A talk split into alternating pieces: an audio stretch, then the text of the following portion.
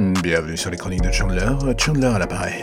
Que puis-je faire pour vous aider Ah oui, ça y est, j'ai trouvé, vous voulez un podcast. Un podcast délicat, fait aux petits oignons, plein d'amour, et dirigé vers vos oreilles. Alors là, j'ai envie de dire, j'ai tout ce qu'il faut, et justement, ça commence maintenant.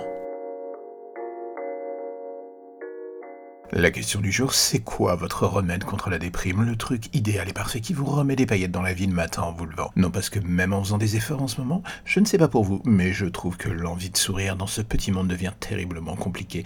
Oui, je pourrais passer ma matinée, ma matinée, ma journée même, à mater des vidéos d'animaux mignons sur Instagram ou YouTube, mais cela ne nourrit pas son compte en banque. Alors du coup, je fais comme tout le monde, j'enfile le masque et je pars dans la vie courante, et là, à ce moment, je commets l'erreur que l'on fait tous. Je regarde les infos dans le bus dans le métro, je tue le temps en regardant l'état du monde.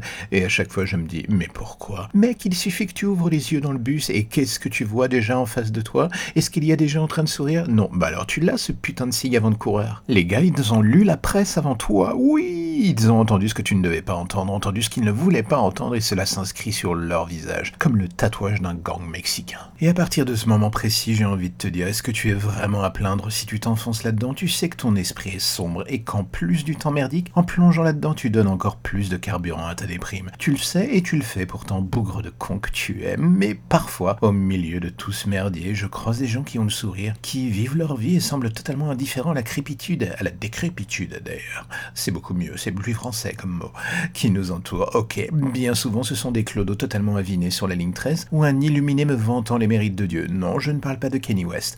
Ils sont ailleurs, loin de nous, loin de tout, et je me dis que cela doit presque être bien d'en arriver à avoir ce degré de détachement. Oui, face à la vie qui nous entoure, ça peut aider quand même. En ce qui me concerne le bonheur en ce moment, je le cherche et l'invente en piochant dans des souvenirs et petites choses, vous savez, ces règles que l'on s'impose, ces petits trucs que l'on fait pour se changer les idées avant de se rendre compte qu'en bout de course, on n'a fait que se créer un vrai scénario chaque semaine à heure fixe pour oublier le reste, on scénarise son humanité pour se dire que l'on n'est pas complètement vide de l'intérieur. Alors oui, tout le monde n'a pas ce point de vue et tant mieux. Il y a des gens qui gravitent loin de ce bazar en ne le regardant qu'avec un œil distrait ou avec assez de recul pour ne plus du tout le prendre au sérieux. Je ne sais pas comment ils font. En même temps, à chaque fois que je regarde les infos, je me dis que la société dans laquelle on vit est déjà foutue et que l'on s'agite pour rien dans l'espoir de sauver l'héroïne. C'est peut-être un peu radical, mais du coup, cela me donne plus que tout envie de m'asseoir en haut de la colline avec une bonne bouteille et de regarder l'incendie jusqu'à sa fin. Peut-être que de cette politique de la terre brûlée renaîtra quelque chose d'autre, ou pas en fait, c'est toute la question.